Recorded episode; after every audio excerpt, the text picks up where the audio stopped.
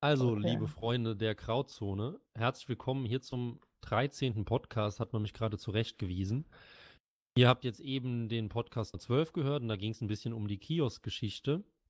Also nochmal zu erklären, wie das ungefähr abgelaufen ist, wie überhaupt man heutzutage ein Heft an den Kiosk bringen kann. Aber wie gesagt, das war meine Solo-Folge und die war auch gar nicht so spannend. Jetzt haben wir nämlich wieder einen Gast hier, aber zuerst den einheimischen Gast, den Friedrich Fechter. Hallo Fechter. Hallo Flo, hallo Tano. Und er hat es schon ausgeplaudert, der Oh, Tano Gerg, Entschuldigung. der Tano äh, G. -Punkt, oder darf ich den Nachnamen Du kannst sagen? meinen Namen ruhig sagen, ja. Gut, Tano Gerke. Und den Tano kennen wir jetzt auch schon ja, ein gutes Ja. Jahr auf jeden Fall. Hallo, erstmal in die Runde von mir. Hallo. Hallo. Und zwar haben wir dich kennengelernt, oder ich glaube, der Hannes hat dich kennengelernt zuerst, ne? Ja, Weil genau. Ihr auch einen Blog gestartet habt vor hm, auch schon über einem Jahr, ne? Fast zwei Jahren. Ja, mittlerweile anderthalb Jahren. Und ich, wir hatten, ich, hab- Hannes, Hannes habe ich gerade kennengelernt, da hattet ihr eure erste Druckausgabe oder eure zweite schon. Das Ja. muss dann auch anderthalb Jahre ungefähr her sein. Ja, ne? ungefähr. Genau, und da hatten wir gerade mit unserem Blog angefangen, der immer noch ein Blog ist. Und ja, Aber seitdem hast, stehen wir im freudigen Austausch sozusagen. Ja, Genau, also wir saugen uns dann kostenlos die Gastartikel, wenn unsere Autoren wieder, faul, wieder zu faul waren. ja das ist doch gut.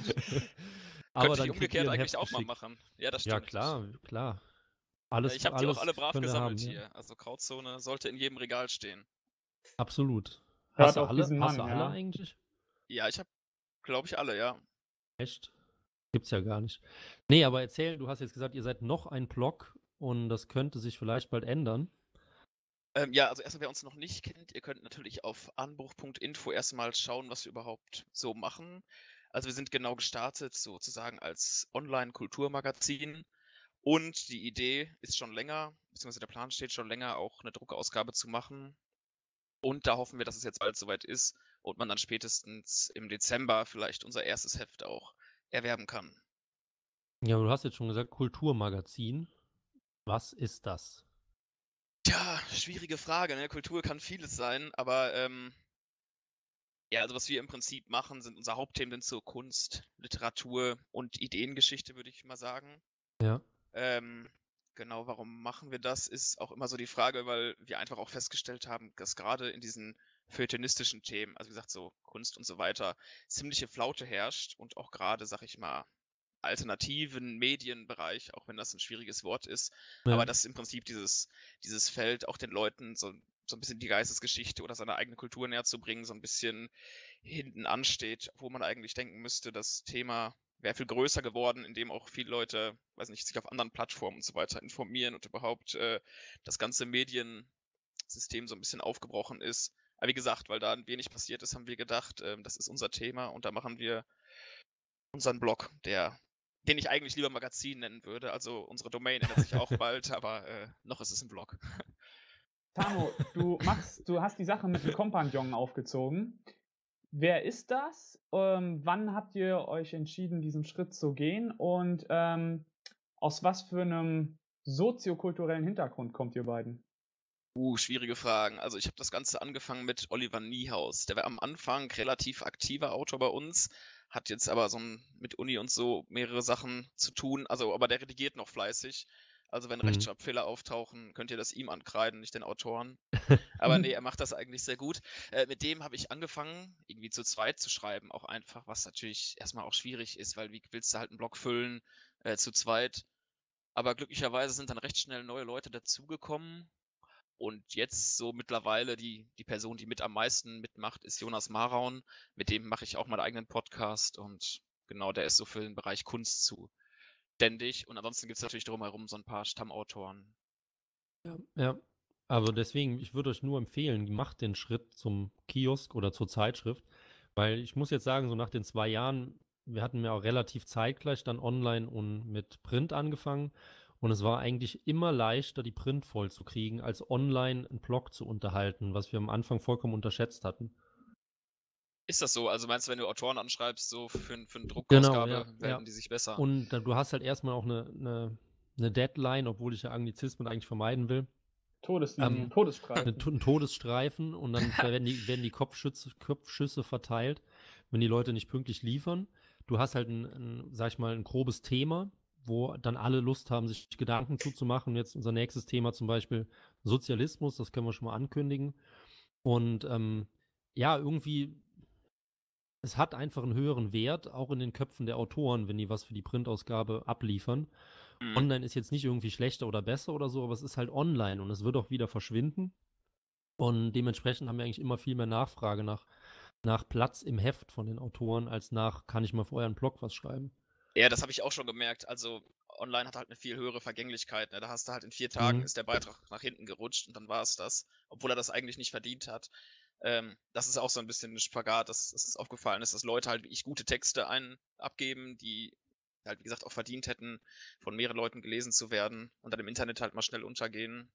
Ja, ja, oder glaub, das, das Gegenteil dann dazu, wenn du online gerade Flaute hast, weil wenig Leute was schreiben oder du selbst auch keinen Bock hast, dann hast du halt einen tagespolitischen Artikel, dass die Grünen Mist gebaut haben irgendwann und der ist halt einfach zwei Wochen alt, aber der steht noch oben.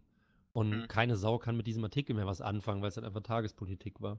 Ich glaube, das ist der Grund, wieso erstens dieser, dieser Printmarkt nicht vollkommen abnippelt und zweitens, dass sich im Printmarkt vor allem im ja, konservativen rechten Milieu auch in letzter Zeit so unfassbar viel tut weil da ganz viele, ähm, ich glaube, grundlegende Dinge zu Papier gebracht werden, die es einfach nicht verdienen, in irgendeiner Internetpräsenz zu verstauben und weiter nach hinten zu rücken zwischen diesem ganzen tagespolitischen Müll im Grunde genommen, sondern die es hm. wirklich verdienen, auf Papier abgedruckt und ins Regal geschoben zu werden.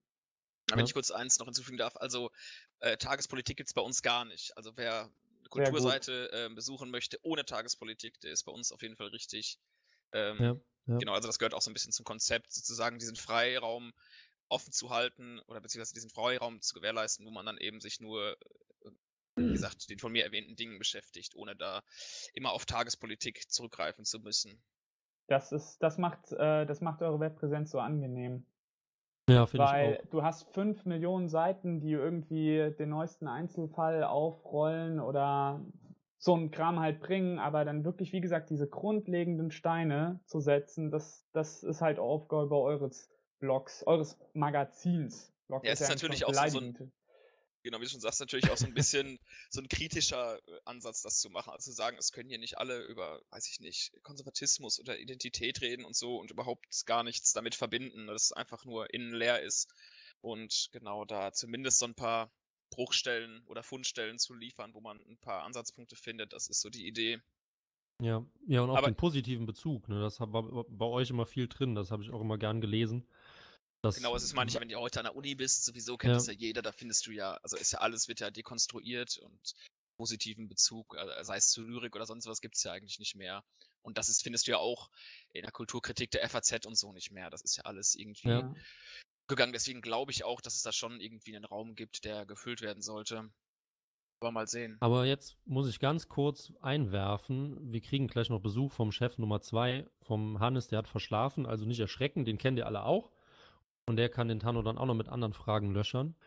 Aber ähm, erzähl mal, du hast jetzt den letzten Podcast mit dem Maraun, heißt es, ne? Ja, Jonas Maron, genau, das ist mein Maron. Kompagnon, wie ihr ihn genannt habt. genau, und ihr hattet den Gast Ellen Kositzer. Und ich weiß auch von, von Hannes, und ich habe es auch schon ein paar Mal gehört, ihr seid ab und zu in Schnellruder auf diesen, was sind das auch, jung, junge Autoren, Kongresse, Seminare, irgend sowas in die Richtung. Ja, wir waren, also ich war da früher mal öfter, jetzt schon länger nicht mehr. Jetzt war ich mal wieder da. Und ähm, genau, also das sind Akademien zweimal im Jahr, Winter- und Sommerakademie heißen die dann zu einem bestimmten Thema. Ich glaube, dieses Mal war es politisches Minimum und mhm. wo du dann halt, also meistens auch internationale Referenten hast. In diesem Jahr, glaube ich, sogar zwei aus Österreich. Und da kriegst du halt so einen, ja, so, so einen Rundumschlag in diesem Thema. Oder genau, also andere Themen waren natürlich der Demokratie, Geschichte und sowas. Also auch alles natürlich sehr ähm, metapolitisch angelegt. Genau, und da sind wir manchmal zu Gast, aber natürlich als Privatpersonen. Ne? Ja, ja, klar. Genau, und ich hatte jetzt vor, ich weiß nicht, zwei Monaten knapp mit Jonas einen Podcast angefangen. Und an diesem Wochenende stand unsere nächste Folge an. Und äh, genau, wir hatten dann am Freitag, bevor wir da hingefahren sind, wollten wir eigentlich eine Folge machen und haben dann aber morgens gemerkt, nach zehn Minuten, das war der letzte Scheiß. Mussten dann quasi abbrechen und losfahren. Und haben uns dann gesagt, ja, wir müssen das jetzt machen, weil wir mit diesem Zwei-Wochen-Rhythmus auch angefangen hatten. Den müssen wir jetzt irgendwie durchziehen. Das kann man ja nicht groß ankündigen und dann schon wieder schlampen. Genau, und dann hatte Jonas eben Kositzer gefragt, ob sie das macht. Und ehe ich mich versehen hatte, saßen wir auch schon zu dritt mit Wein und Zigaretten am Tisch und äh, das Mikrofon lief. Also eigentlich gar nicht so spektakulär zu erzählen, was da passiert ist, aber es war sehr unterhaltsam. Wer sich das anhören möchte, kannst du vielleicht verlinken oder. Das bringt Der mich aber Podcast heißt mal, Wer redet ist nicht tot, ne? Genau, ja. Das Ja. bringt mich aber nochmal zu meiner ersten Frage zurück. Ähm, was ist der Auslöser, dass du und ähm, dein Kollege oder deine Kollegen gesagt hast, ähm, komm, wir wagen jetzt diesen Schritt, wir bauen diese Netzpräsenz auf und wir gehen Themen an, die uns irgendwie auf der Seele brennen. Also wie habt ihr da als Kollegen erstmal zusammengefunden? Und wo kam, also woher kommt dieser Initialfunke, das dann in die Tat umzusetzen? Ja, das ist eigentlich, ne, also wirklich eine gute Frage, weil dieser Initialfunke, der ist halt bei den meisten Leuten, hat er in eine andere Richtung geschlagen als bei uns. Und das war so um 2015 rum. Da ist halt in Deutschland relativ viel passiert, wie ihr ja auch wisst. Ne? Nee, was denn? Ähm, Mhm. ja, ich glaube, das hat, vermutlich habt ihr das schon in anderen Folgen abgearbeitet, was da passiert ist. Naja, jedenfalls ähm, haben wir da halt so festgestellt und wir hatten an der Uni und so einen Bekanntenkreis von ein paar Leuten irgendwie aufgebaut, wo man sich, also halt so Jünger und solche Sachen ausgetauscht hat, ne? Also wo man Mhm. so eine geistige Grundlage sich, sich aufgebaut hat, sag ich mal im weitesten Sinne. User in your channel is recording. Soll ich weiter erzählen oder? Nee, mach mal weiter. Ja, Oder? genau. Nee, mach mal nicht weiter. Der da hat Chaos. Teamspeak-User Hannes. Ja, Sehr habt ihr, professionell, Leute hier, ja. habt ihr jetzt schon angefangen oder? Ja, wir sind schon dran, aber du hast ein bisschen Echo. Hast du Kopfhörer drin? Ach, äh, scheiße, ja, warte. schneiden, schneiden. So, ist jetzt besser? Hallo? Hallo? Wunderbar. Und jetzt war der Optimal. Tano gerade am Erzählen, wie man auf der Uni intellektuelle Leute kennenlernt, die nicht links sind. Äh, nee, das Ah, kann ich okay. gar nicht erklären. Wir hatten uns, wir kannten uns Okay. und haben uns dann so ein bisschen dahin gewickelt, indem wir so die gleichen Sachen gelesen hatten. Also wie gesagt, Jünger und so sind da natürlich die Klassiker. Wart bei ihr da schon in Schnellroda gewesen? Nee, bis dahin noch nicht. Ah, okay. Äh, auf jeden Fall hatten wir da uns so ein bisschen so, so eine kleine Gruppe zusammengeschustert sozusagen. Genau, und dann kam 2015, wo auf einmal alle anfingen, also egal, konservative Rechte, Libertäre auch, sich sehr auf dieses Einwanderungsthema zu stürzen. Und wir immer gesagt hatten, eigentlich komisch, weil äh, man kann das Thema nur kritisieren oder darüber polemisch sprechen, wie man will, wenn, wie gesagt, halt das so ein bisschen, dass das Kulturelle voll hinten, hinten runterfällt. Und weil wir das halt überall beobachtet haben, dass das der Fall ist, es gab ja im Prinzip kein anderes Thema mehr, haben wir gesagt, okay, wir machen einfach unseren eigenen Blog, was hoffentlich bald ein Magazin wird, äh, und äh, schreiben dann über Dinge, die, über die man schreiben sollte aus unserer Sicht und die uns auch irgendwie nahe liegen. Ja. Genau, das war so die Initialzündung und hat sich ja auch ein bisschen bewahrheitet. Also kaum einer dieser bekannten, ja, konservativen, sag ich das, aus dem konservativen Milieu ist in diesem Thema so wirklich unterwegs, ne? Ist schon ziemlich, ziemlich dünn. Ja, ja. Aber du hast eben gesagt, ihr habt euch dahin entwickelt, Ähm, meinte ich also so damit? von, von links nach konservativ oder wie? Nee, ja, das ein bisschen bei mir natürlich. Ähm, doch schon. Also natürlich, wir sind jetzt halt alles keine, die das angefangen haben, die von Hause aus irgendwie konservativ sind oder da, äh, ja, auch in der Burschenschaft und so ist keiner von uns. Das ist Ja. alles nicht unser Milieu. Aber man hat sich natürlich, wie gesagt, durch die Lektüre von Jünger, Eliade, Ernst Nolte, das sind alles so Sachen, hat man sich natürlich so ein bisschen in so eine konservative Richtung entwickelt. Und ja, also ist da sehr über die Ideengeschichte gekommen, wenn man das so Aber so darf. im Uni-Inhalt selbst von den Seminaren hattet ihr sowas nie, also alles privat angelesen und dann Ja, die Konsequenzen gezogen. Ja, auf jeden Fall. Ich meine, jeder, der an der Uni geht und irgendwas mit Geisteswissenschaften studiert, freut sich da erstmal drauf. Zumindest war das bei mir so. Und relativ schnell ist man ja enttäuscht, ne? Weil es alles geht, außer um das, was man eigentlich erwartet. Ja, ja. Ja. Also ist eigentlich alles im Privaten entstanden, würde ich schon sagen. Genau, Hannes. und jetzt, äh, hallo Hannes. Ja, hallo. Was sagst du dazu? äh, ja. Hannes, wir reden gerade über so den Funken, der in unser, ähm, in unserem geistigen Oberstübchen so das Pulverfass hat explodieren lassen. Kannst du vielleicht mal erzählen, wie das bei dir damals so lief? Gab es ähm, irgendwie einen Initialfunken, der in dir im Grunde genommen diesen Wunsch ausgelöst hat, jetzt gehe ich in Richtung Zeitschrift oder jetzt werde ich in irgendeiner Form aktiv oder jetzt ist hier einfach eine rote Linie überschritten äh, und ich muss irgendwas tun? Nee, also es gab jetzt keinen bestimmten Punkt, an dem das dann auf einmal aufkam, würde ich jetzt sagen. Also es war schon so, dass 2015 bei mir auch dann so ein Punkt war, wo ich irgendwie gedacht habe, okay, jetzt drehen die alle total am Rad. Weil ich meine, klar, die ganzen Entwicklungen, das hat man ja vorher alles schon gesehen. Ich meine, Sarrazin war ja auch 2010 oder so. Und diese ganzen Rüdlich-Schule, diese ganzen Sachen, das hat man ja so auch schon mal mitbekommen. Also jetzt eher so dieses Tagesaktuelle. Und oh ja, 2015 war dann, wo, wo es halt auch für mich, wo ich dachte, jetzt, jetzt wird es halt irgendwie noch krasser, noch schlimmer alles. Aber ich hatte jetzt auch nicht irgendwie die Idee, okay, ich mache jetzt irgendwie was Aktives. Das war doch eher so zufällig, weil ich war halt mit der Arbeit durch fürs Jahr und dann habe ich halt eigentümlich Freiheit irgendwo am Bahnhof gerade so entdeckt und dann war halt dieser Wettbewerb. Also das war schon eher zufällig bei mir, muss ich sagen, dass es dann Mhm. wirklich ak- aktiv so geworden ist. Aber das Mhm. würde mich auch mal interessieren, wenn ich das fragen darf. Ähm, Mhm. Ihr bezeichnet euch ja schon als libertär, ne? Das hattest du ja auch im Interview, äh, Florian, bei uns Ja, mal ja, gesagt. Ähm, wie kam, wie seid ihr denn dazu gekommen? Das ist wahrscheinlich auch nicht, was man von Hause aus ist, oder? Also bei mir war es so, dass ich eigentlich immer sehr freiheitsliebender, liberaler Mensch war. Wenn halt einer irgendwie mit Regeln um die Ecke kam, habe ich direkt einen Herzinfarkt gekriegt oder Allergie oder sowas.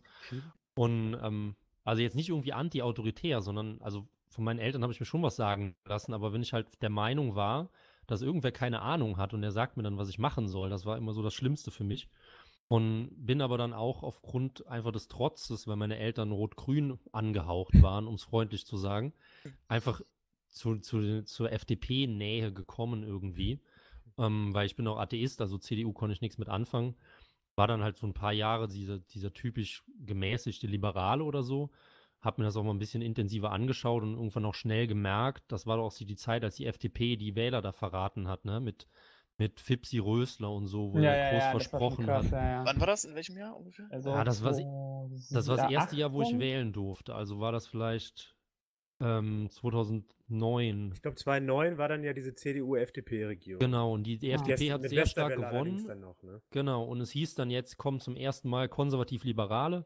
Ich weiß noch, ich habe mich tierisch gefreut, weil Rot-Grün halt voll am Arsch war und meine Eltern geflucht haben. Und wir haben dann vom Fernseher gesessen und ich habe da gejubelt. Und irgendwie eine Woche später kam dann direkt, ich glaube, das war nämlich dann mit der Vorratsdatenspeicherung.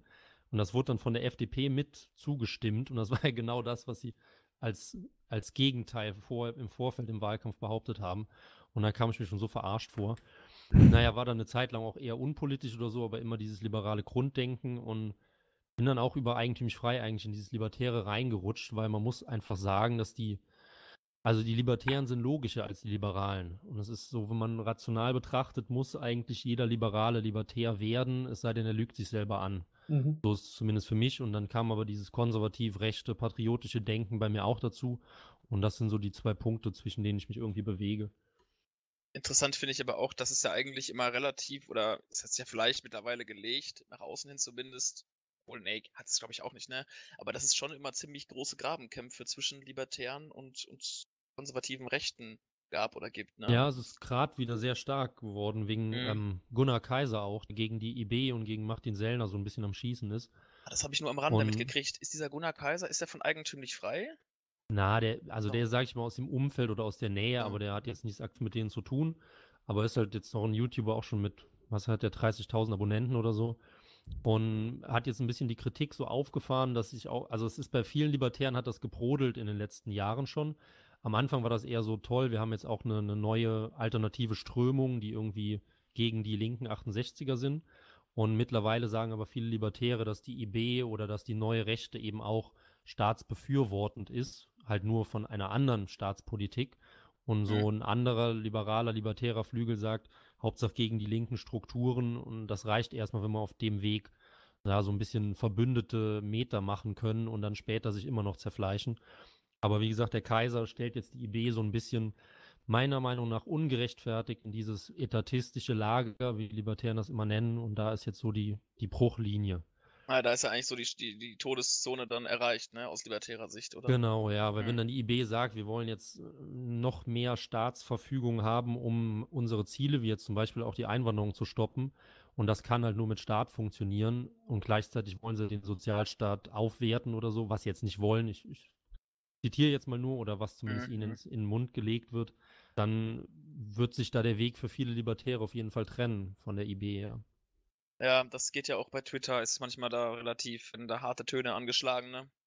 Ich bin richtig froh, nicht da unterwegs zu sein, muss ich ehrlich sagen. Ich finde Twitter einfach nur so zum Kotzen. Ich meine, ich finde Facebook schon ähm, boah, keine Ahnung, da würde ich am liebsten irgendwie diesen scheiß Server, wo das alles drauf läuft oder so. Ich würde am liebsten irgendwie in die Luft jagen, weil ich Facebook, ich glaube, Facebook macht echt ohne Scheiß, produziert einfach nur schlechte Menschen. Äh, ich glaube, ohne Mist irgendwo in, äh, was weiß ich, Kalifornien ist irgendwie so eine Fabrik, die äh, den Leuten da allen das Gehirn wäscht oder so. Aber Twitter ist nochmal sowas von die Gosse davon. Also, Ja, kann ich nur bestätigen, ja. Ist auf jeden Fall so.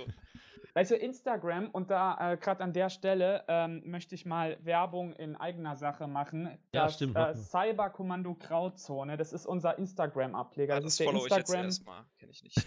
Das ist was? Sofort folgen. Ja, ich hole mein Handy in der Hand. Ich, Also, liebe. Zuhörer, liebe Zuhörer, ähm, wenn Sie noch kein Instagram haben, dann ist das jetzt der richtige Moment. Das Cyberkommando Grauzone ist unser, ähm, ja, wie soll ich sagen, militärischer Arm für alle Angelegenheiten in ähm, Instagram. Und äh, wir geben uns jeden Tag verdammt viel Mühe, um dort, ja, wie soll man sagen, die Leute bestens zu unterhalten. Und ich denke, das gelingt uns auch. Wir müssten jetzt schon über 150 Follower haben. Ja, ist- Ja, das ja haut schon ganz schön rein. Moment, das ist Tendenz aber auch steigen. schnell. Hallo, jetzt nicht, nicht hier spotten. Der Fechter hat das von mir übernommen und ich habe das ziemlich beschissen gemacht. Und seit der eigentlich dabei ist, geht's nur nach oben. Richtig. Vielleicht können wir da noch was lernen, ne? Ich werde mir das, mein Handy mal lädt, mal anschauen. Ja, aber eben, weil du gesagt hast, mit schlechte Menschen produzieren, wollte ich direkt einhaken. Und zwar der Fechter war mal Sozialdemokrat, oder? Ja. Erzähl Ja. mal, wie es dahin gekommen ist. Ähm, ja, das war, das war so eine Jugendschose irgendwie gewesen. Ich hatte ähm, mit 16, ja, mit, mit, mit 16, glaube ich, hatte ich äh, ein Buch von, äh, von Helmut Schmidt geschenkt bekommen. Also nicht von Helmut Schmidt direkt, sondern Helmut, von Helmut Schmidt über Helmut Schmidt. So, das war die Zeit, wo er so 90 geworden ist und so, durch jede Talkshow getingelt ist. Könnt ihr Ja. euch vielleicht noch so erinnern, gell? Das Ja, wo, so. wo dann immer der Einzige, der noch rauchen darf, ist so Ja, und die, Richtig, Leute- diese genau. Videos werden auch immer wieder rausgekramt. Guck mal, wie Ja, toll das und- früher war und so, ja, ja. Also ja, und er hat sagen- damals schon was gegen Flüchtlinge gesagt. Ja, ja, ganz Ja. toll, genau. ähm, ja, keine Ahnung. Also es hat äh, mich irgendwie als Jugendlicher, der sich so angefangen hat, so zu politisieren, irgendwie immer einen großen Eindruck gemacht. Und ähm, ich komme halt auch aus einem Hintergrund, ja, ich würde mal sagen, so ein bisschen auch so Arbeiterhintergrund und so weiter. Und ich fand, was er gesagt hat, auch immer vernünftig und habe das auch immer sehr gern gelesen, neben anderen Autoren. Und ähm, ja, bin dann ähm, in die Rote Fabrik eingetreten, weil ich halt dachte, cool, also toll, sowas. Und äh, ja, dann bin ich da eingetreten und habe dann nach so ein paar Jahren festgestellt, ja, nee, doch nicht so toll. Und ähm, ja, also das ähm, hat mich dann halt auch irgendwie so geprägt und auch gegen Parteien gegenüber sehr äh, misstrauisch gemacht, ähm, gegenüber diesen Strukturen, die sich in jeder Partei einfach auftun und halt ähm, auch so einen gewissen Schlag von Mensch immer nach oben spülen. Ich bin dann auch ausgetreten, ich habe mit mir selber dann auch irgendwann so ausgemacht, komm, also ich meine, das, ich weiß jetzt nicht, wie das sich anhört, aber ich dachte mir ab einem gewissen Gut, Punkt, gut. ich trete aus, ich trete aus, wenn ähm, Helmut Schmidt mal stirbt. So, Ja. weil dann ist das für mich auch irgendwie so ein würdiges Ende. Aber dann und kam dann diese wird der ganze, Mann so alt. ja, ja, also das ist halt schon die Sache. Es kam dann diese 2015-Geschichte und ich wurde eigentlich äh, irgendwie in meinem ganzen Umkreis nur noch so, ja, wie kannst du in dieser Partei sein? Und äh, ja, wie, wie kann ich in dieser Partei sein? Keine Ahnung, gell? Und irgendwann bin ich dann ausgetreten und erst dann, ich glaube, zwei Wochen später verstorben.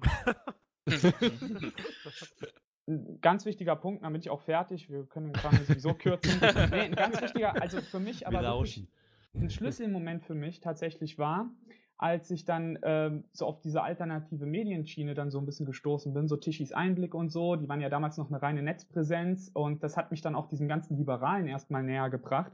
Und da gab es dann ein Interview äh, von Alexander Wallasch mit Götz Kubitschek.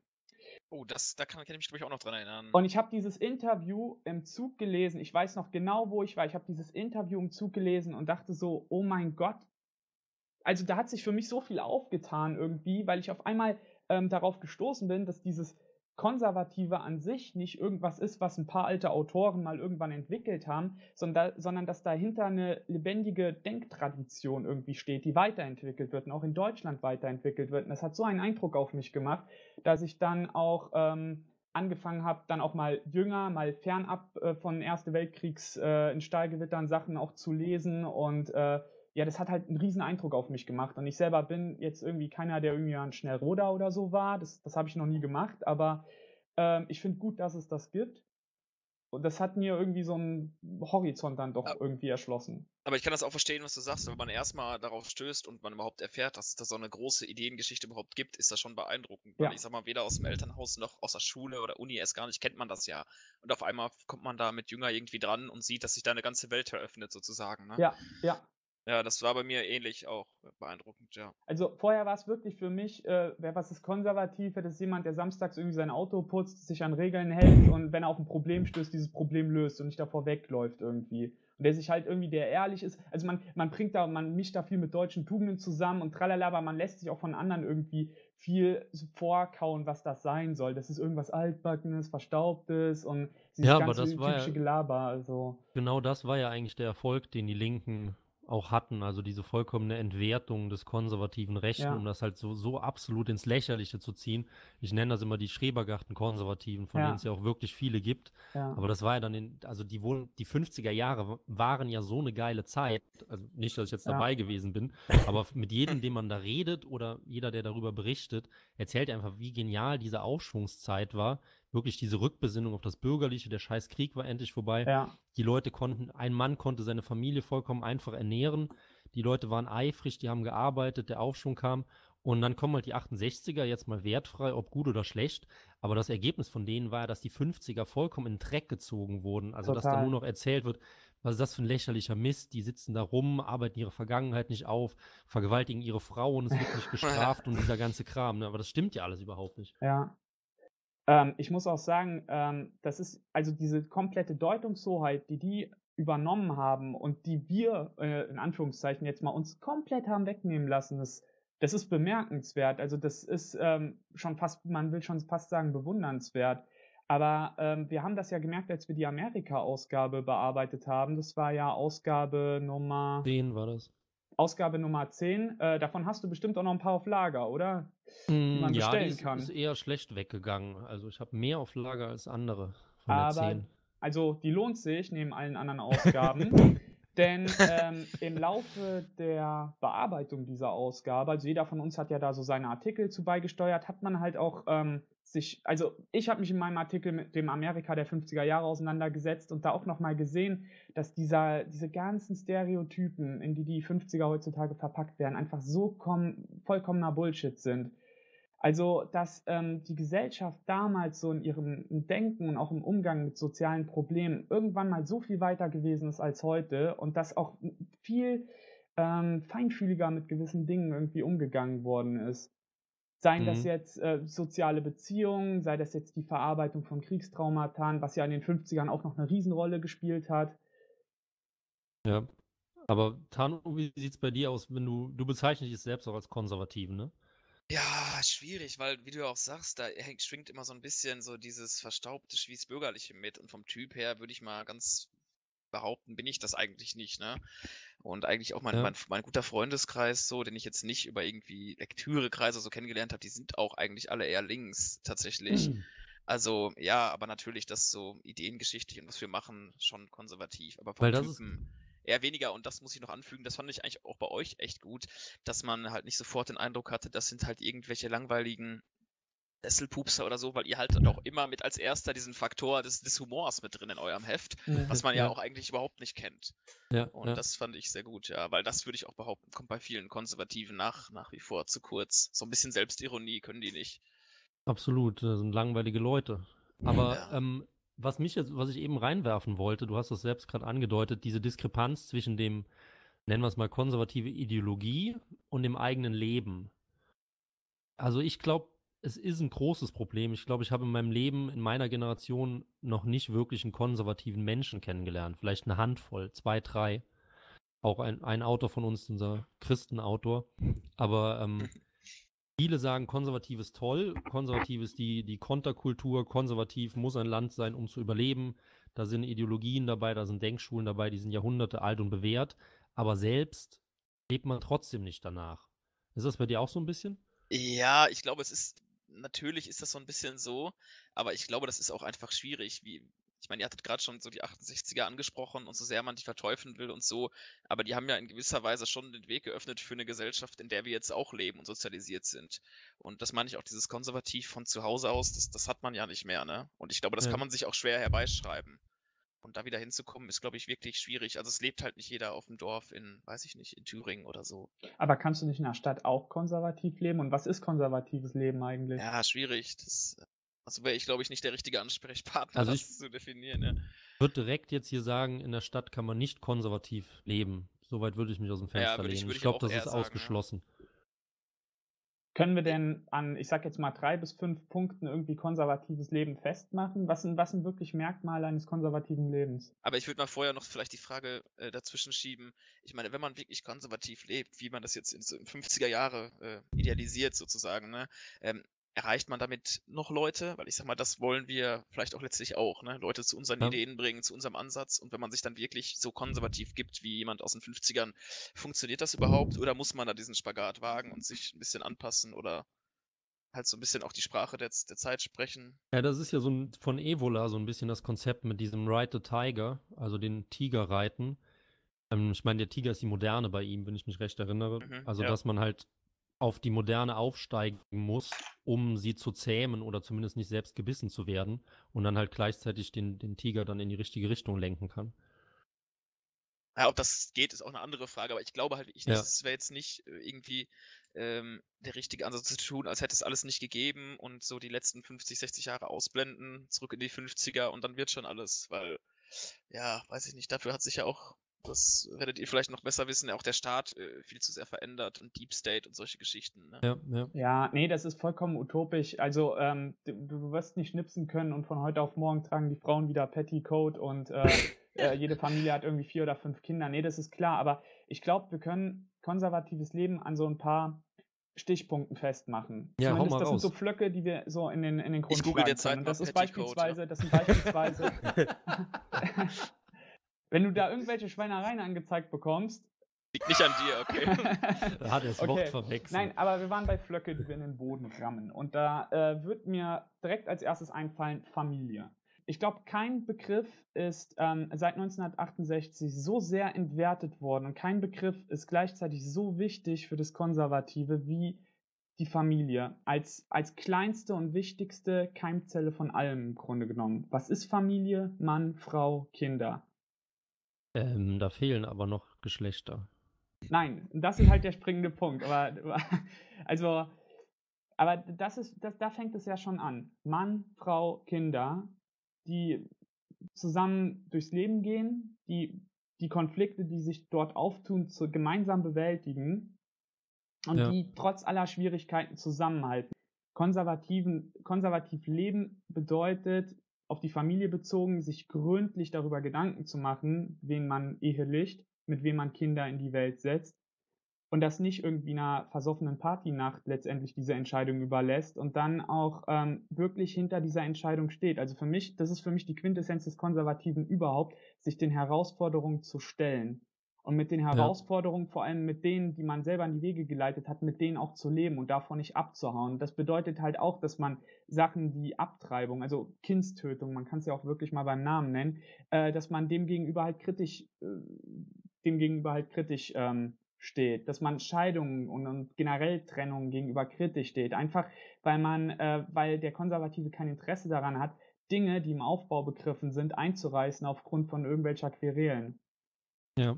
Aber das wäre vielleicht auch die Frage, ne? ist die Zeit noch so gestrickt, dass man da konservativ sein kann oder muss? Weil ich sag mal, die, gerade diese Idee der Familie, die ist ja auch viel daraus entstanden aus der Not. Ne? Also man hilft sich gegenseitig, man hat so einen kleinen Verbund, das braucht man ja heute nicht mehr. Sozialstaat federt einer ab und so. Das stimmt. Und, die- außerdem die ja. Reize, also den ganzen Tag mit halbnackten Frauen konfrontiert zu werden, ähm, das trägt ja nicht dazu bei, gerade ne? eine, monogame Nee. Beziehung zu führen oder so.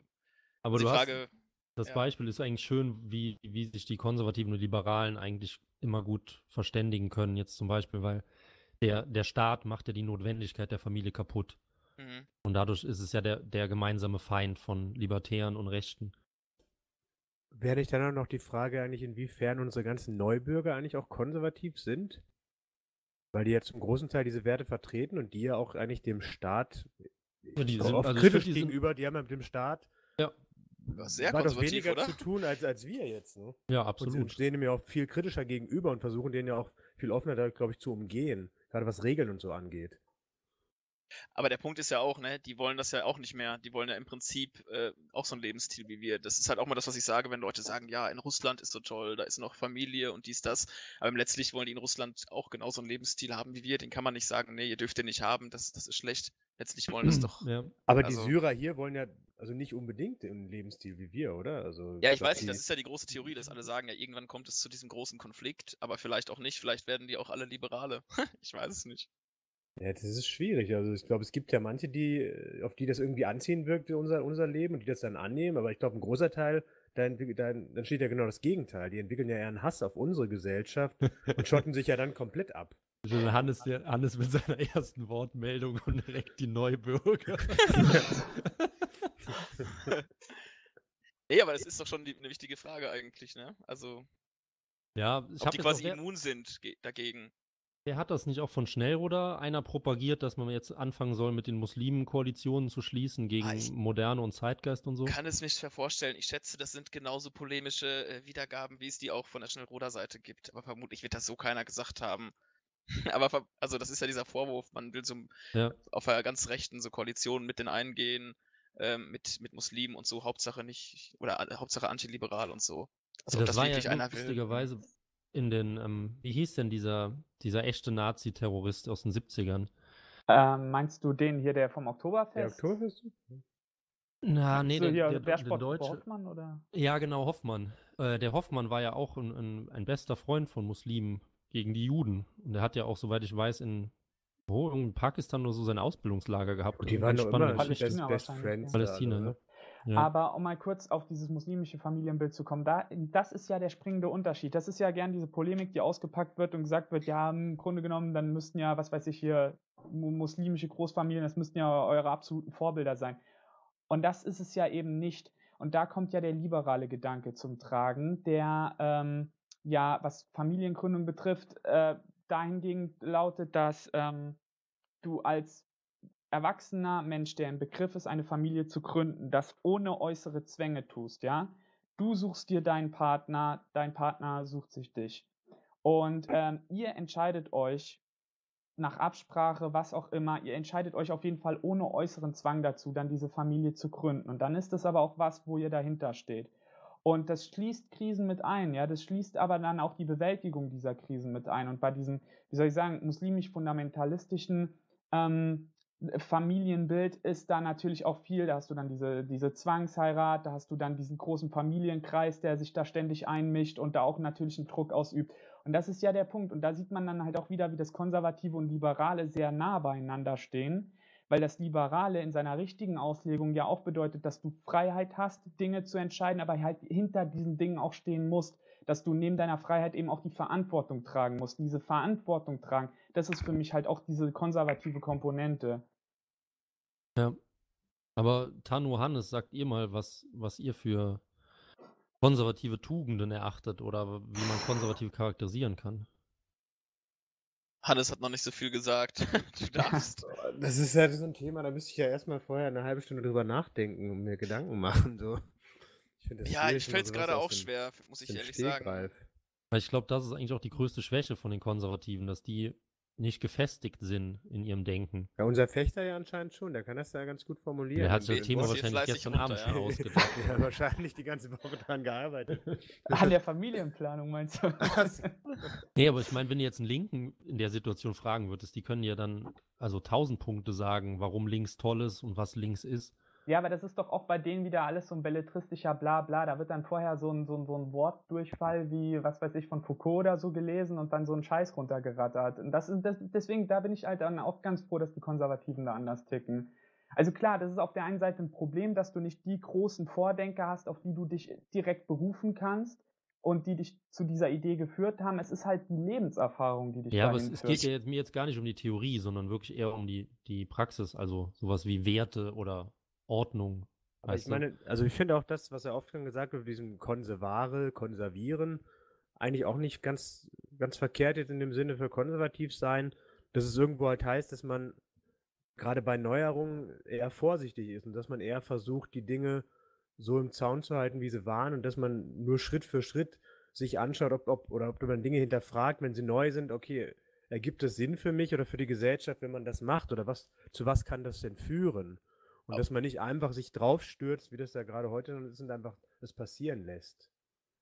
Aber ich glaube, daher lässt sich ja auch dieses, was du angedeutet hast, die Theoriefeindlichkeit, wenn man das sagen kann, der Konservativen herleiten. Also, dass man erstmal skeptisch ist gegenüber allen, die irgendwie eine Gesellschaft mit einer Theorie überziehen wollen und danach Genau. ausrichten, sondern es Mhm. einfach aus dem konkreten Erfahrung und Leben ableitet. Ja. Genau, da ist, da ist ja wieder auch dieser liberale Gedanke, weil man davon ausgeht, dass in dem liberalen Umfeld das alles ja entstanden ist, dieses Konservative. Und das Ja. deswegen ja seinen Sinn und Zweck hat in der Form, in der es halt schon besteht. Und deswegen eigentlich gar nicht geändert sein muss, weil es ja so entstanden ist aus und quasi ein natürlicher, eine, ja, natürliche Aber Art wenn und ich- wenn Weise ich noch- ist. Wenn ich noch einen Denkanstoß geben darf, ähm, Mhm. ich habe das mit dem Danubio schon öfters beredet. Der ist ja Mhm. auch, sage ich mal, ein konservativ denkender Mensch oder zumindest sehr firm in den Gedanken. Den hätten wir jetzt gebraucht. Ja. Ja, den hätten wir jetzt wirklich gebraucht. Aber der ist sich tatsächlich auch unsicher, zumindest war das der damalige Stand, ob man das Wort konservativ überhaupt noch verwenden soll. Und da bin ich selber immer am Zweifeln. Mhm. Weil wenn man es jetzt nur vom, also erstmal vom Begrifflichen her, hast du die CDU, die sagt, sie wäre konservativ. Natürlich ist sie es nicht, aber sie sagt es zumindest. Das blendet dann auch schon wieder viele weg. Dann aber die Frage, was lohnt sich heute noch zu erhalten? Also was willst du erhalten? Braucht man nicht eigentlich die Reaktion oder die konservative Revolution, um wieder das zu erreichen, von dem wir gerade sprechen? Ja, das würde ich auch Hm. fast sagen, dass dieser Bruch ja so groß ist, dass das, woraus man so eine konservative Lebenseinstellung geschöpft hat, äh, einfach weg ist, ne? Durch Modernisierung und 68 und so. Also das, Ja. dass ich ja auch meine, dass man ist einfach schwierig, wenn man so ein bisschen im luftleeren Raum steht, ne? Auch so ideengeschichtlich alles ist man irgendwie abgeschnitten und weiß gar nicht, wo man neu anfangen soll. Aber Ja, vor allem mich, das- auf mich wirkt das dann immer so wie hier Kretsch, Kretschmann heißt er, ne? Der Grüne, der auch selber, selber als konservativ erachtet. Und für den ist es dann konservativ, dass wir darüber diskutieren, ob wir 300 oder 200.000 Flüchtlinge aufnehmen, weil das ja irgendwie alles mal durchdacht werden muss. So, und das, das ist ja so, also wir bewegen uns ja schon in Kategorien, mit denen wir gar nichts mehr anfangen können. Aber um kurz auf diesen Bruch zu kommen, das ist halt ein ziemlich, auch ein ziemlich guter und ziemlich wichtiger Punkt. Aber sind nicht im Grunde genommen diese konservativen Kernfundamente, die trägt doch jeder in uns mit sich. Das ist doch auch nichts, was, ähm, was der Bruch erreichen kann, wenn er das nicht erreichen soll. Also so, so Sachen wie halt ähm, die, der, die Bewahrung der Familie, der, der Glaube oder ähm, generell die, die persönliche, das persönliche Verhältnis zu Pflicht und Gründlichkeit und so weiter, ähm, ist das nicht was, was jeder in, also in sich trägt und das dann eigentlich nur in sich wieder erwecken muss, um irgendwo das konservative Zelt von neuem aufzuschlagen? ja, ich das glaube, das ist Das der würde Punkt ich beim- auch, s- ja, das ist doch der Punkt beim Konservativen. Der, Konser also der, der Konservative oder der Rechte ist eben kein Linker, der von oben herab die Gesellschaft verändern will, sondern das ist jemand, der bei sich selber anfängt. Deswegen, das sind, die Konservativen sind diejenigen, die irgendwo übers Meer reisen und da eine neue, also was, was Neues aufbauen im Grunde genommen, weil die von sich aus selber irgendwo anfangen. Ja, das war ja auch zumindest in etwa das, was ich in weniger schönen Worten ungefähr auch sagen wollte, dass du, dass du halt so eine Art Naturzustand hast, nach dem der Mensch irgendwie auch strebt, aber der ist halt jetzt so von der Ideologie ja übermantelt und zersetzt, dass Ja. man den, dass er halt nicht mehr vorhanden ist, dass es dieses Wort bewahren, konservaren natürlich sich nicht auf diese jetzige Gesellschaft irgendwie beziehen kann, weil da nichts mehr zu bewahren ist, weil wir uns schon so weit von diesem Zustand des Menschen, wo er eigentlich auch hinstrebt, wie du gesagt hast, entfernt haben. Nun, der wäre, wenn dann überhaupt zu bewahren. Ich glaube auch, also wichtig wäre es auch jetzt vielleicht für uns oder Zuhörer oder so, vielleicht halt wirklich auch im konkreten Umfeld anzufangen und da irgendwas zu bewirken, anstatt jetzt ähm, sich zu viel mit Theorie zu beschäftigen, würde ich auch fast sagen, anstatt da jetzt eine Gegen-Utopie zu entwerfen, zu, zur Linken oder so. Weil, wie du auch sagtest, es kommt ja letztlich darauf an, irgendwie sein eigenes Leben zu Ja. ändern und, und die Leute, die am nächsten dran sind. Zeugt Und halt. Gemeinschaften wieder zu bilden in irgendeiner Form. Also das ist für mich generell auch, wie gesagt, einer dieser, dieser Flöcke, die man in den Boden schlägt, diese Verabschiedung von jeglicher Form von Utopie. Wir sind eben keine Utopisten, wir sind eben keine, die andere zu irgendwas hinzwingen wollen, aber wir wollen auch nicht von anderen gezwungen werden. Da Aber das mit der Utopie stimmt bei mir zumindest nicht. Ich bin schon Utopist. Inwiefern? Ja, dass ich einen ziemlich genauen Entwurf habe, wie ich mir die Gesellschaft vorstelle. Also, das heißt jetzt natürlich nicht, dass ich Leute dazu zwinge, das das zu machen oder denen das aufstülpe, aber ich gehe schon in utopischen Kategorien irgendwie. Du leitest deine Utopie ja nicht, nicht von der Theorie ab, wie es sein soll, sondern wie, wie du den Menschen siehst, sozusagen. Genau, Also ja. Aus diesem skeptischen Menschenbild oder wie auch Aber immer. ich glaube schon, dass man gerade für konservatives Denken, zumindest in meinem Hinterkopf, irgendwie eine relativ genaue äh, Zielvorstellung hört jetzt richtig beschissen an, aber irgendwas Ein haben. Näherungswert. Näherungswert, genau, ein Fixstern, an dem man sich orientiert und dann fallen auch die kleine, kleinen Schritte irgendwie leichter. Oder eben, den hattet ihr letztens nochmal, glaube ich, den Spruch, Tano, von Jünger, von dem Mann, der mit der Machete durch den Urwald sich So, arbeitet, ja. mit der Hoffnung, dass irgendein anderer das auch Weiß macht. nicht, ob wir den den hatten, aber ich gesehen, den Spruch. Doch, hatten doch. wir den, Ja. der war nicht Ja. von uns, aber der kommt, glaube ich, aus, dem, ähm, aus dem abenteuerlichen Herzen. Ich kann es aber jetzt nicht wiedergeben. Der beschreibt ja auf jeden Fall genau, dass man sich in Deutschland, um Deutschland nicht in Gesellschaft bemühen kann, sondern nur als Einzelner, der irgendwie durch den Urwald geht und mit seiner äh, Machete in eine Bresche reinschlägt und dann irgendwann auch jemanden anderen trifft, der das genauso tut. Ja. So ungefähr war das. Ne? Ja, das, da, der gute Jünger, Genau. da hat er doch eigentlich wieder alles in Worte gefasst, was man sonst irgendwie nur in einem Wortschwall irgendwie. Das ist witzig, bei uns wurde schon vorgeworfen, bei uns im Podcast, dass wir immer auf Jünger kommen und jetzt sitze ich hier drin und wir reden auch schon wieder über Jünger. Aber es geht ja also, halt nicht anders. Nee, es es gibt ja niemanden mit so einem, so einem weiten, Ja, es geht nicht anders. so einem weiten. Gedankenansatz. Also du kannst ja überall Anknüpfungspunkte finden. Also können wir denn für den Zuhörer, der jetzt vielleicht ein bisschen verwirrt ist oder hoffentlich noch nicht genervt abgeschaltet hat, aber können wir denn vielleicht irgendwie ein paar Dinge zusammenfassen? Der wartet gespannt auf, dein, auf deine Zusammenfassung jetzt, vermute ich. Nee, mal, ja. da werde ich mich jetzt mal außen vor halten. Nee, aber erstmal zu den, für den Zuhörer, wenn er sich jetzt darüber aufregt, dass der Podcast wieder viel zu lang ist, das ist natürlich Fechters Schuld. Also da haben wir nichts mit zu tun. Aber ähm, ja, ich, Ich, bin im auch falschen ganz, Podcast. Ja. ich fände es auch ganz gut, mal irgendwie so Stichpunkte zu sammeln, oder? Ja. Was alles konservativ ist. Also erstens, Konservatismus beruht auf Grundsätzen. Weil das haben die Linken Grundsätze- auch. Ja, aber diese Grundsätze gehen halt anders, vom? Individuum aus. Diese Grundsätze sind nichts, was ein Theoretiker für eine Gesellschaft entwirft, sondern das ist erstmal etwas, wo man sein eigenes Leben drauf aufbaut oder es eben nicht macht. Aber das würde ich trotzdem sagen, dass das auch die Linken haben. Also ich übertreibe jetzt mal mit der Kritik, ne? Aber die machen ja ihren ganzen Scheiß auch nur, weil die denken, das freieste Individuum kann nur im Kommunismus leben und deswegen muss der Zustand halt erreicht werden.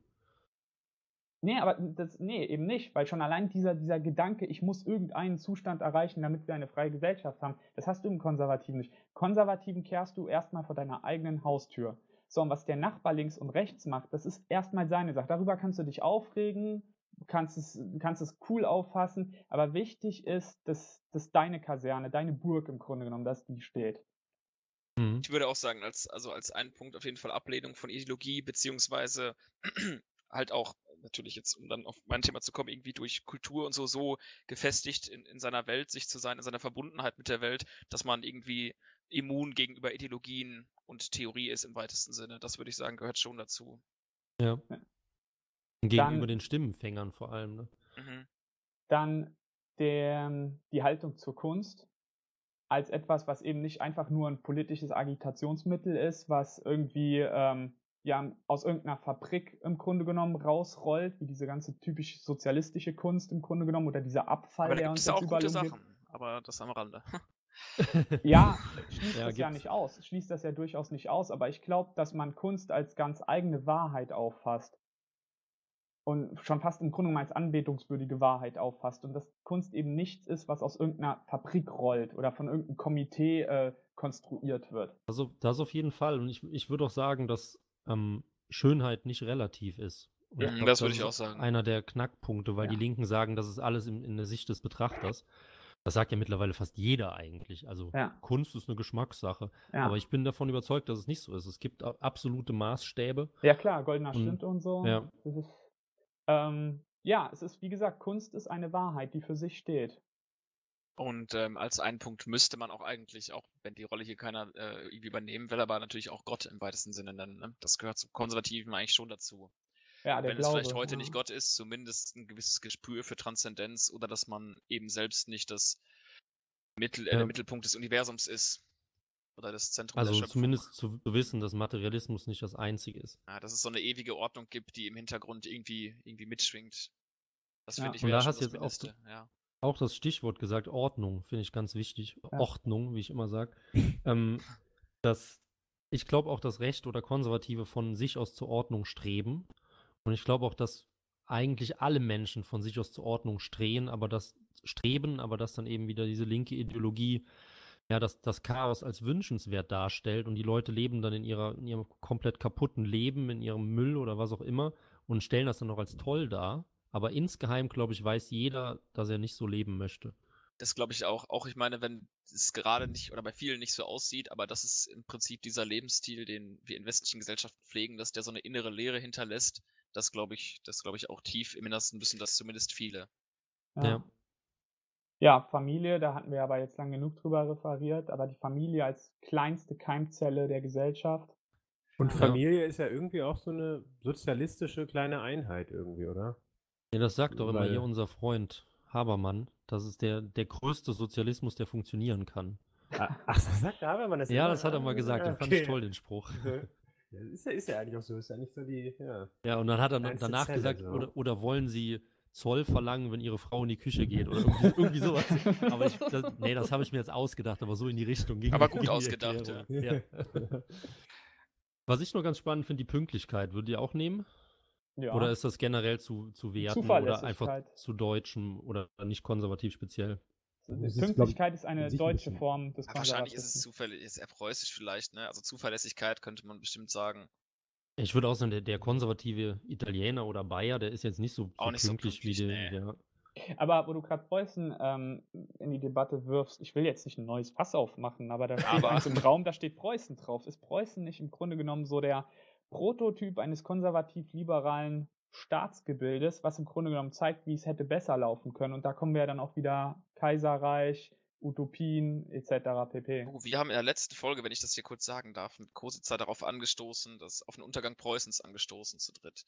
Also, äh, Ich bin Den auch eher Preußen-kritisch. Ich ja. sag's dir. Aber aus föderaler Sicht oder warum mögt ihr die Preußen nicht? Ich weiß nicht genau, warum die sie nicht mochten, aber ähm, ich hab doch drüber geredet. Es ging drüber. Ja, nee, nee, hatten wir nicht. Das ging auf einmal ganz schnell, aber ähm, es ging natürlich trotzdem auch um eine gewisse äh, Kultur- und Katholizismusferne und so weiter. Ja. Der Preußen. Aber von der Staatlichkeit an sich, wie ihr das versteht, also ihr hattet das, glaube ich, nämlich auch schon mal. Hattet ihr das schon mal in der Grauzone drin, wo ihr so äh, Kaiserreich oder ja, die Preußen gegenübergestellt Kaiserreich hatten wir Ach, Kaiserreich, nicht Preußen ja, nicht. Ja. Preußen vielleicht könnt ihr das, das wäre mal ein gutes Thema. Ja, vielleicht könnt ihr das mal mit Preußen gegenüberstellen, was besser und schlechter war. So schön plakativ. Mhm. Mhm. Ja. Auch ewige Werte auf den billigen Plätzen. Ja, wie gesagt, Verantwortungsbewusstsein, aber das gehört für mich halt auch da, das ist halt diese Schnittmenge zwischen Konservativen und Liberalen. Das, ja, wie gesagt, man hat die Freiheit, etwas zu tun, aber man muss die Verantwortung dafür tragen. Aber ist das nicht schon, eigentlich schon menschlich, Verantwortung? Ja, im Grunde genommen ist es menschlich, klar, sicher.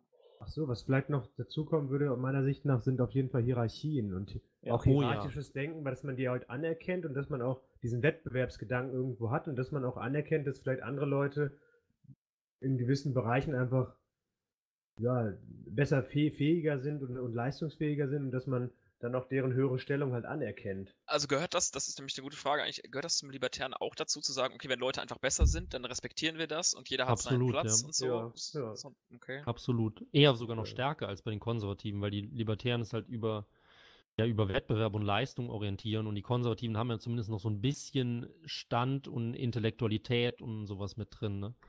Mhm. Deswegen würde ich auch sagen, ich glaube, wenn wir uns jetzt mit einem Konservativen von vor 100 Jahren unterhalten hätten, der hätte uns ausgelacht und als linke Hippies verschrien. Ja, der wäre lange nicht, weg. Ja, weil wir auch gar nichts mit Ständen oder natürlicher Ordnung oder sowas anfangen. Aber ich du? glaube, hätte er uns zugestimmt, hätten wir irgendwas falsch gemacht, weil, wie du schon sagtest, er ist halt dann jetzt äh, 100 Jahre vorbei, ne? Ja, ja. Das Ewige stimmt. Ordnung ist wahrscheinlich auch nicht mehr so, das, was es immer war. Absolut. Und ich würde sagen, das war jetzt mal ein gutes Schlusswort. Jetzt haben wir nämlich die Stunde fast voll. Und damit bedanken wir uns bei unserem Gast, dem Tano. Ja, vielen Dank für die Einladung. Ich komme gerne wieder, wenn ihr es wollt und wenn nicht, dann Ja, das hat Spaß gemacht, auch. das machen wir noch Ich habe ja jetzt hier alle Zugangsdaten und so. Vielleicht tauche ich nochmal irgendwann auf. Heimlich. Ungebetener Gast. Genau. Aber auf jeden Fall schaut mal bei anbruch.info ist die Seite. Ne? Noch, ja, noch. Noch, die wird sich dann bald ändern und es wird dann bald auch die erste Printausgabe geben. Da freuen wir uns auch drauf. Und in dem Sinne noch ein bisschen Eigenwerbung. Unsere Ausgabe 12 ist erschienen. Die kostet wie immer 5,90 Euro. Die gibt es ab dem 2. September am Kiosk. Aber ihr könnt die natürlich auch online bestellen und da geht es um Meinungsfreiheit. Und Darf ich kurz was im sagen? Kiosk Auf kostet meiner Ausgabe, die 96, ich schon oder? habe, steht 96 Ja, drauf. der im Kiosk kostet sagen. 96 und online kostet es 5. ja, Hannes, das darfst du doch nicht sagen, weil wir Buchpreisbindung haben und dann verklagt werden. Achso. okay, sie kostet 95. Okay, ihr könnt ihr rausschneiden, ne? Oder Nee, auf das mich war, schieben. können wir auch drin lassen. Das interessiert keine Sau in Deutschland. Wahrscheinlich nicht, ne? Nee. Aber streng genommen ist es 6,90 Euro. Ähm, aber wie auch immer, vielen Dank, Tano, vielen Dank, Hannes, vielen Dank, Pechter und wir hören uns.